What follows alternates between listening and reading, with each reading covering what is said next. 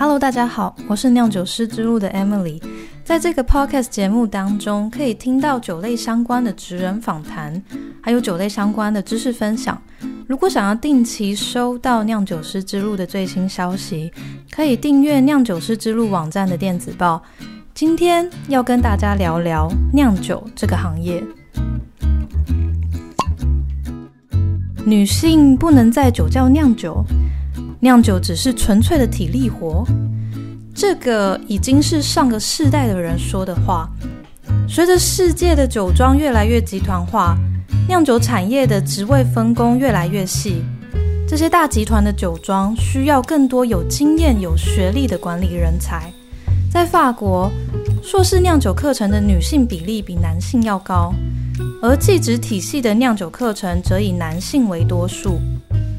我在法国酿酒硕士的女性同班同学，有不少在酿酒顾问公司当顾问，在大集团旗下的酒庄当酿造或是种植的管理职位。当然，也有女性的同班同学在酒商工作，或是在知名的超市当葡萄酒采购。而亚洲身份的酿酒师。有时也会因为酒庄的销售策略有了优势。世界上没有什么不可能的事情，没有尝试过，没有试到最后，都不要轻易放弃。Sarah 在二零一二年到澳洲阿德雷德大学攻读酿酒硕士学历，到现在已经持续在酿酒业工作了五到六年。我见证了他在法国找寻酿酒工作的过程，我在他身上看到了坚持。人生是自己的，人生也只有一次，靠自己努力走出不一样的道路。你永远不知道会有什么惊喜在前方等着你。那我们现在来听听 Sarah 她的酿酒故事。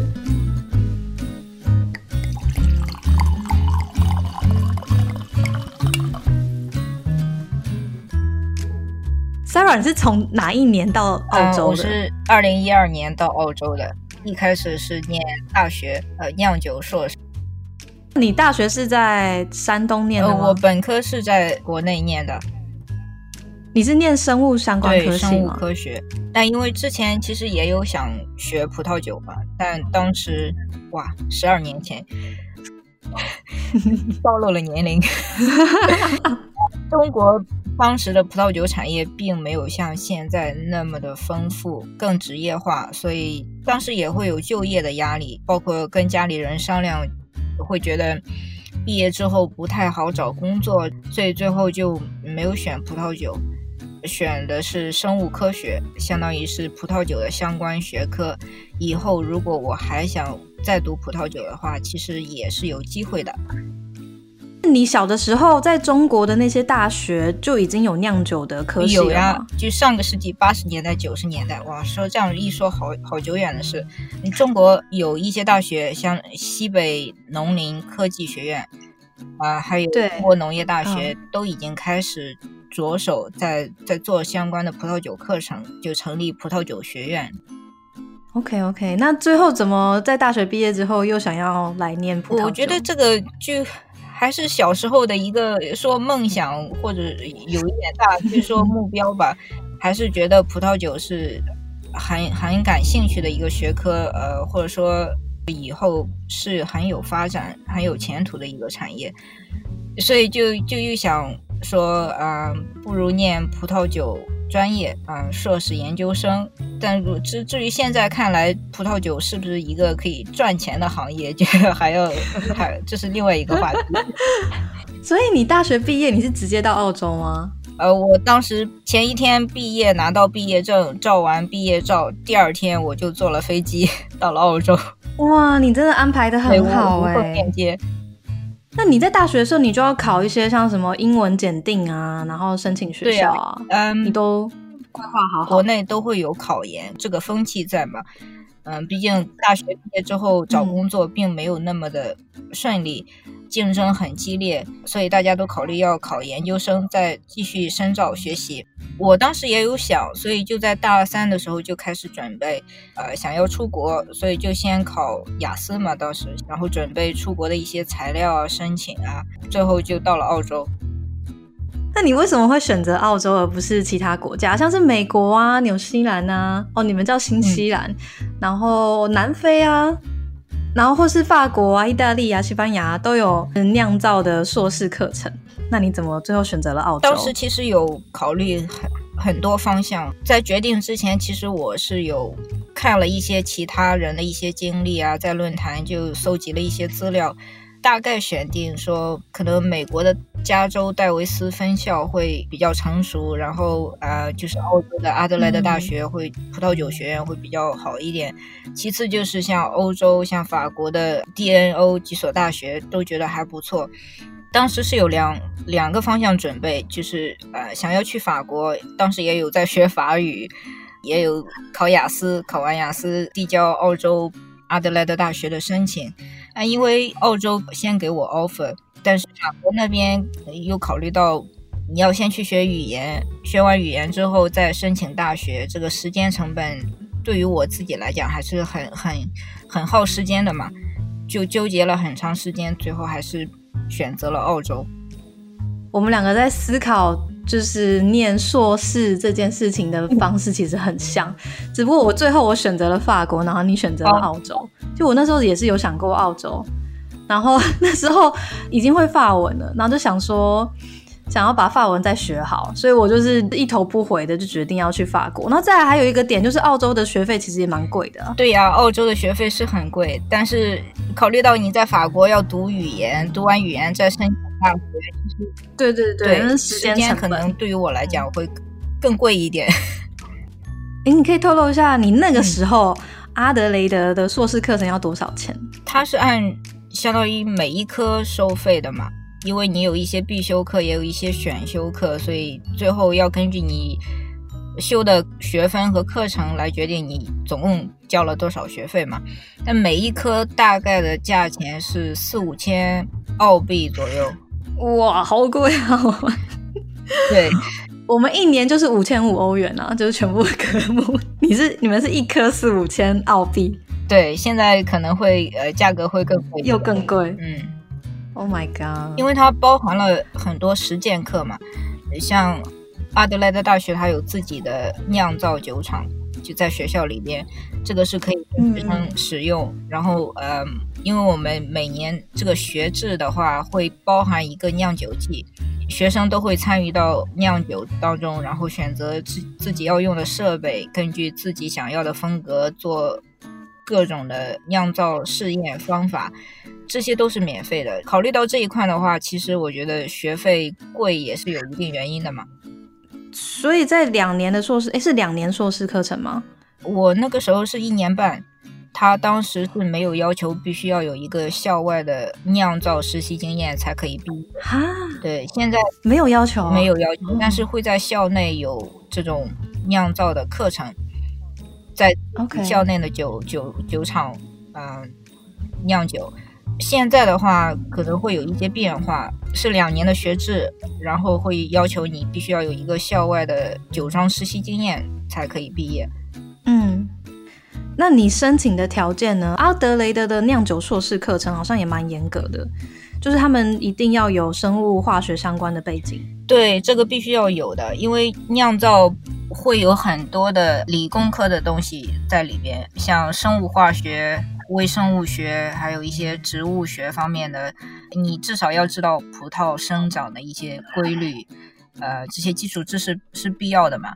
一般你入学的要求是要有生物化学相关学科背景，其次就是最好要有葡萄酒相关工作经验，因为毕竟葡萄酒是一个很广泛，要集合所有基础学科集中到一起，然后做葡萄酒这一个学科。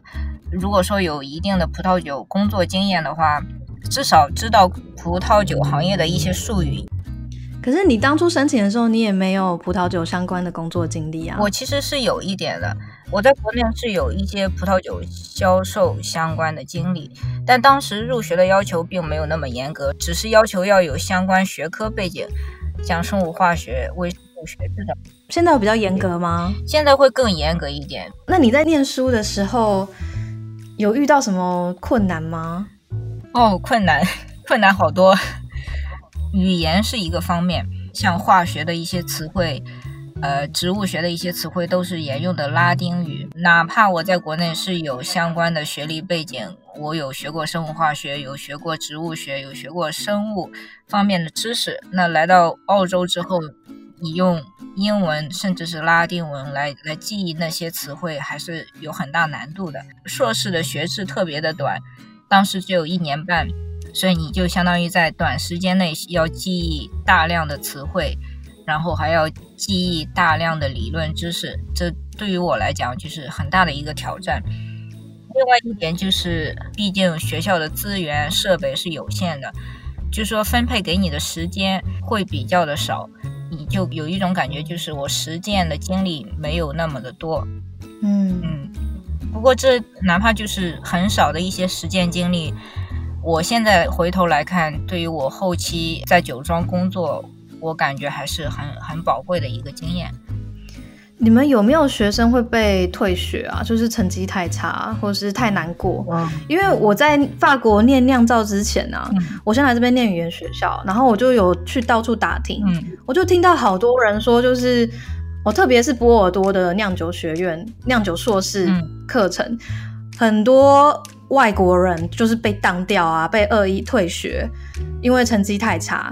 就是有中国人，有日本人，有意大利人，有西班牙人，然后甚至法国人。就我听到，就是说哦，很难念，就是我整个就吓到了。所以我 我不知道像澳洲有没有类似的状况，说就是有很多人会被退学，肯定会有了，因为呃，毕竟毕业也是一个很严格的选拔过程，那肯定会我们讲叫挂科嘛，那你要重修啊，要么就是退学的话还比较少。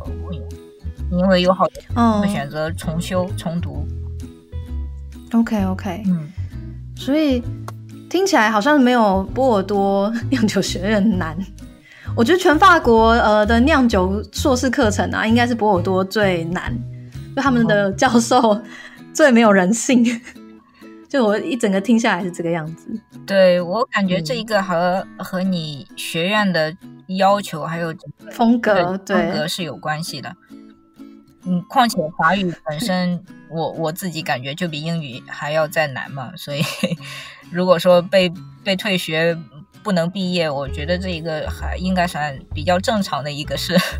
就是在法国被退学的比例应该会比澳洲还要多，你觉得是很正常？对，反正你就顺利毕业了。那你毕业多久之后有找到澳洲的工作？酒庄酿造的？嗯，我还没有参加毕业典礼就已经。已经开始工作，哎，你真的超超幸运的，对我我我感觉而且很幸运。当时也是说，大家都在就临近毕业，考完试会有一个间隔的，就相当于还是放暑假的一个状态嘛，大家都在找工作。我感觉澳洲整个葡萄酒行业的环境，对于呃实习生还有刚毕业学生的这种鼓励，还有就包容度会更强一点。每个公司都会想要接收一些刚刚毕业的学生或实习生，来参与到酿造当中，就是会有一个鼓励他有一个工作经历，这样对于他接下来再找其他工作或甚至就留下来留在这一个第一个工作的酒庄，我觉得都是很很好的一个经历。所以你就是还在念书的时候，你就开始就投了一堆履历去找工作。哦，当时找工作很难的，因为语言也不好。酿酒的话，特别是像在酒窖里边工作，其实还是比较危险的一个职业。所以很多人就会要求你语言一定要过关。其次就是因为女生嘛，你的力气肯定没有男生那么大。酒窖像酒窖工人工人这种工作的话是。需要一定的体力劳动，所以很多人就会觉得我不太适合。当时大概投了有五百多份简历。那你投的呃职称是什么？你投的是 sailor hand 是工人还是 wine maker？呃，wine maker，我当时我觉得自己。刚毕业的学生资历上来讲是不可能拿到，对啊，不容易，对啊，啊，对，是不可能，不是不容易，是几乎是不可能。就如如果你你没有经验，然后又不是那种家里有酒庄有酿造经验的，就是对，不可能，不可能的，完全不可能的事。嗯，所以我主要投的方向是实验室，然后另外一个就是 cellar hand，呃，相当于在酒酒窖工人。这两个方，对，所以我投了大概有五百份简历，都没有没有任何太多的消息，没没有太多的面试机会。那五百份是在全澳洲，全澳洲就是全澳洲，包括塔斯马尼亚。怎么年年有投？OK 啊，还有一些比较小的产区我都有投，但都是找的很小的酒庄。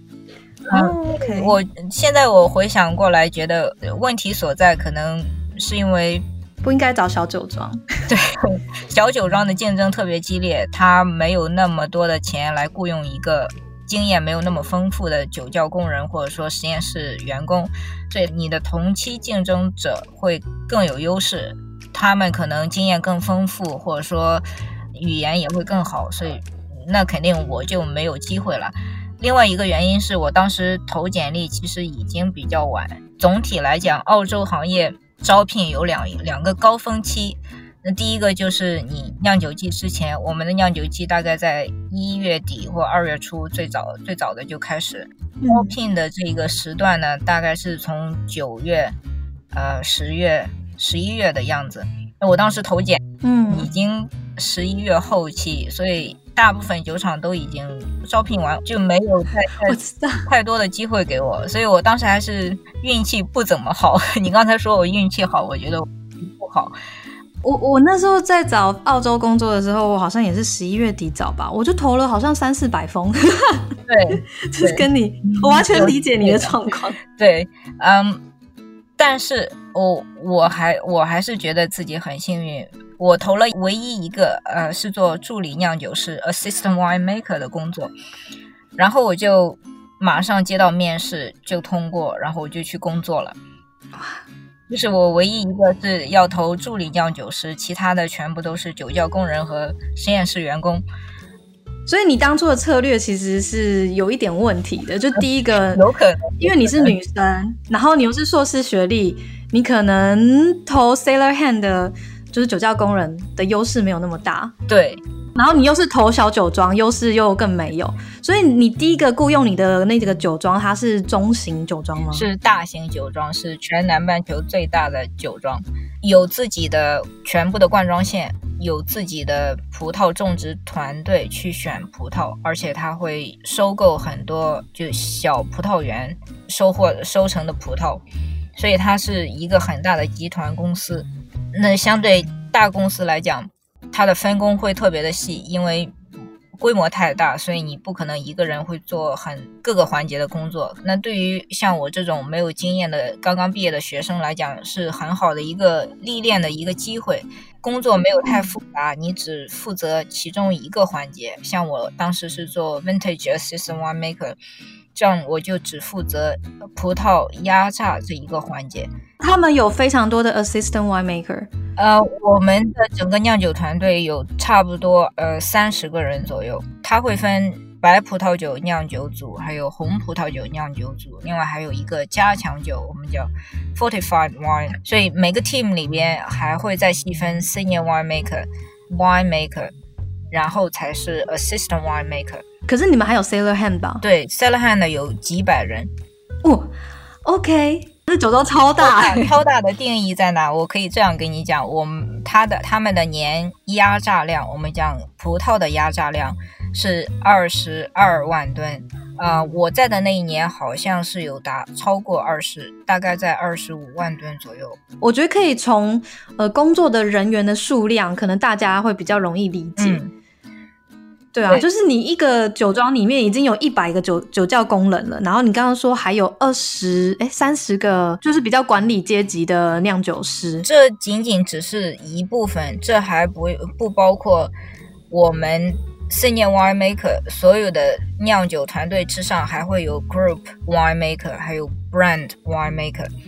这是属于我们集团负责各个酿酒机之上的这么一个酿酒师，就是你第一间对工作的酒庄，他们的管理层级分配，以酿酒来说，没有嗯，head winemaker 是 head red winemaker，还有一个是 head white winemaker，是它是相当于嗯，还分红白，红白是集团。最上层的 winemaker，然后之他们所管理的是集团所有酒庄葡萄酒酿造的风格。嗯，然后具体到某一间酒庄会有 white senior winemaker，就是白葡萄酒总总酿酒师。再往下分才是 winemaker，就是 white winemaker。这又不只是一个人，会是多个人，两三个、三个这样。之后再往下才是 assistant winemaker。那 assistant winemaker 就可能有，也会有三四个，呃，四五个。之后，seller manager 下边还会有 seller supervisor，supervisor 下面会有 leading hand。leading hand leading hand 就是比一般的 seller hand 要高一个等。你这分超细。对，对他可能会指导呃其他的一些 cellar hand，就是做培训。另外呢，他也有可能会负责某个区域所有的工工作和监管，还有帮助 supervisor 做一些分配工作。那 leading hand 下面才会有 cellar hand。啊 哎，在法国没有分这么细哎。嗯，对，因为规模超大，所以它每个环节都要确保就是责任分配到每一个人。那这样的话，他会有很多的职位来做不同的工作。哦，有有 head winemaker、senior winemaker，然后 winemaker、assistant winemaker、cellar manager、cellar supervisor，然后 leading hand，然后 sailor hand。一二三四五六七八八个八，光是酿酒团队就有八个管理层级了。呃，有有可能还会再细，这只是大概区分八个呃层级。对啊，你能够一毕业然后就当了第四个层级吧，就是然后又在这么大酒庄可以看他们怎么去管理这么大量的葡萄酒酿造，我觉得真的超赞的。这个我我只能说我很幸运，一毕业就会找到 assist 呃 assistant winemaker 的工作。实际上，对于毕业生来讲是不太常见的，因为逻辑上来讲，大家都是从最底层，就是 cellar hand 或实验室的员工做起嘛。你有了一些实际的工作经验，然后加上你理论学科知识，才会有上升的可能性。对啊，因为的确，因为你没有酿造的经验呢。其实你在这份工工作之前，我在这份工作之前是没有酿造的经验。对啊，那你一开始会不会觉得有点怕怕的？肯定很怕。对啊，就是他们在做什么，其实有些事情你真的你不知道，然后你就说，呃，会有呀，会有呀，因为嗯。当时只是在学校学了一些葡萄酒酿酒的流程，还有一些呃相当于科学方面的背景知识，但是对于管理还有整个澳洲葡萄酒行业酒厂的运作模式都是完全的空白，就你没有任何概念。当时开始特别困难，加上语言也没有太好，所以吃了很多苦头。呃，好在就整个团队都很愿意帮助我，然后。加上我自己每天都有学习新东西，会接触很多的人，通过和别人沟通聊天当中，会有学学习到更多的一些关于酒酒庄的一些操作模式，还有管理模式的一些。经历这种知识嘛，真的，我觉得我在酿造行业工作啊，我也是觉得光是跟人聊天，我就可以学到超多东西。我超爱跟别人聊天的。对，对我我也我也特别跟 喜欢跟人聊天，就从家常开始聊，一直聊到整个酒酒厂的前世今生，你就会发现你会你会学到很多。对啊，每一个实习或是工作，我只要跟人聊天，我就觉得哇，真的。超多超多东西可以学，嗯，然后你又是可以在那么大的团队工作，你就是每一天中午吃饭的时候，你都找一个不同的人聊天，你就是会学到超多东西的。对对，所以我我我一直都说，嗯，对于酿酒行业来讲，我自己是觉得经验要比你在学校学到的理论知识更重要，或者说同等重要。理论知识只是给你一个大概的印象，说酿酒是流程是这样的，它所后面所用到的呃一些生物化学知识是这样的，但是它不足以帮助你去实际的管理一个酒厂。所以你第一份工作做了多久啊？哦，只有三四个月的样子，就只是一个酿哦，就是一个酿造机。嗯，之后我就去了邻近的其他城市。你是都是无缝接轨吗？差不多，我当时的情况也是很很危险。我的学生签证马上就要到期，还有一个星期差不多。当时我正好结束这份第一份酿酒工作，然后我就开始投简历。当时也有面试了很多美国的酒庄，想要去美国做一个酿酒季。我之前有认识一个朋友，他给我讲过一句话，我到现在都记得很清楚，就是说 你任何时候都不要放弃。对于找工作，哪怕你要上飞机。最后那一天，你也不要放弃。对我很同意，对我很同意。我我也是这样走过来的。对，坚持很重要，一定要要不停的试，不停的尝试。我就在那空间的一个周之内，就找到了那第二份工作。然后我在签证学生签证到期的那一周里面，就找到了第一份工第二份工作。我是周五去面试，周天的时候，老板就给我发合同，说你周一来上班，所以我就立马就去了第二个酒厂去上班，然后就一一做就做了大概有快四年，呃，期间我还拿到澳洲的长居，就是可以留在澳洲。哎，你也是做 assistant winemaker，也是做 assistant winemaker，但这份工作哇，这超 lucky，嗯，对，给了我完全就是。很丰富的工作经历，到现在为止，我都一直很感激那个公司，呃，感激当时的老板，就是他可以说是我的贵人，给了我很多不不同的挑战，让我成长的很很快。我觉得是那份工作才可以说是成就了现在的我。嗯，而且你说是第二份工作，他就是看中你是中国人的身份。对他，因为他想要进军中国市场，他想要有一个懂中国人口味的酿酒师在他的团队里面。是，所以他才会雇佣你。是这样，他的初衷是这样，所以他才选择要要帮我担保做签证，帮我留下，更利于他自己公司的发展。嗯，后期我自己觉得。也确实是这样，他的选择是对的。在那家公司工作的时候，每年都会回中国参加酒展，做各种 promotion，会有跟客户帮助他们签订单。然后因为懂中文嘛，就会更容易了解他们想要的口味、想要的风格，还有商业上的一些东西，反而是很正面的影响。对，很正面的一个影响，反而不会说哦，看你是个女生，然后就对你轻视，完全没有。我就是你没有遇到这样没有没有完全没有因为我是女生而受到轻视，也没有因为我是中国人来做酿酒受轻视，反倒是就像你说的，会有更正面的影响。他们反倒心底觉得会更信任我。嗯嗯嗯嗯。那你那份工作你是自己投简历过去，还是有看到他们真人启事？他们当时是有在澳洲网站做呃招聘启事，然后我正好看到就投了。当时也没有抱太大希望嘛，也不是太熟悉这个这个公司。第二天就打电话说要去面试，我当时就很放松的一个心理，我就觉得啊，反正就去试一下嘛。反倒我最后能去这个公司工作。对啊，然后你说这间公司也算大型的公司吗？算比较大型的公司，那间公司的压榨量可以排到全澳洲前十名。哦，那也也蛮大的，对啊，公司。对，但是它主要以做出口为主。为什么我会讲这份工作经历对我来讲是很宝贵？是因为它不仅丰富了我的酿酒经历，技术方面更成熟，还这呃丰富了我的这个市场方面的经历，贸对外贸易还有和客户沟通的这个能力。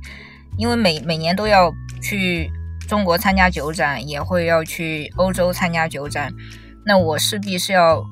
努力的去学习要怎么和客户沟通，要怎么来促销我们这个酒庄的酒，还会见识很多其他的客户、同期的展商。我觉得这个经历是很宝贵的，因为没有太多的老板会那么大胆的启用一个新人帮他做很那么多的工作。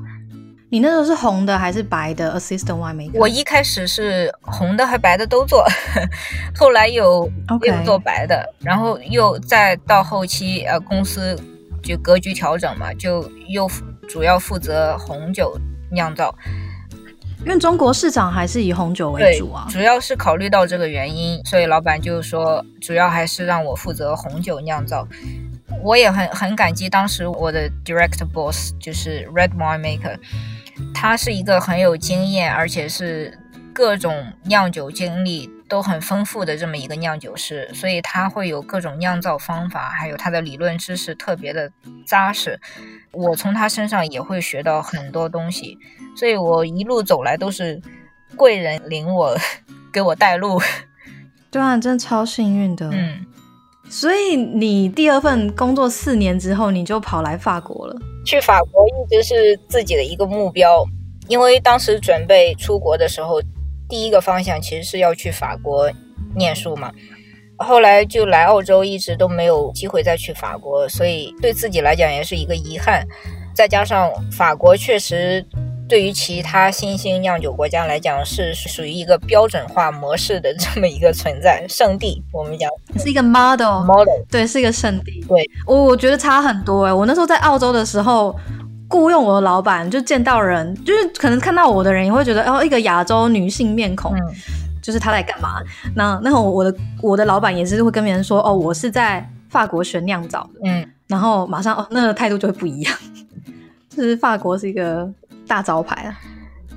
对，嗯，所所以基于这些原因，我就说我呃想要辞职，趁着我现在还有时间，有这个想法，想要去法国看一下，所以就去了法国。是先来念索梅列侍酒师的课程吗？对，签证问题嘛，你势必是要找一个依托。再加上这个索梅列的课程，对我来讲也算一个补充，因为酿酒毕竟是更偏向于技术，还有你一些科学方面的东西。关于索梅列会更多的讲到产区啊、品酒呀，还有一些呃餐饮方面的话题。我觉得对我来讲还算一个是是一个很好的补充。在下周的 Podcast，我们会聊聊 Sarah 在法国酿酒顾问团队的工作经验，因为我们两个人都有在法国和澳洲做过酿造的工作，所以在下一集我们也会比较澳洲和法国酿酒产业的不同。今天的节目就到这里，如果有什么想法，欢迎留言给我，我们下周见。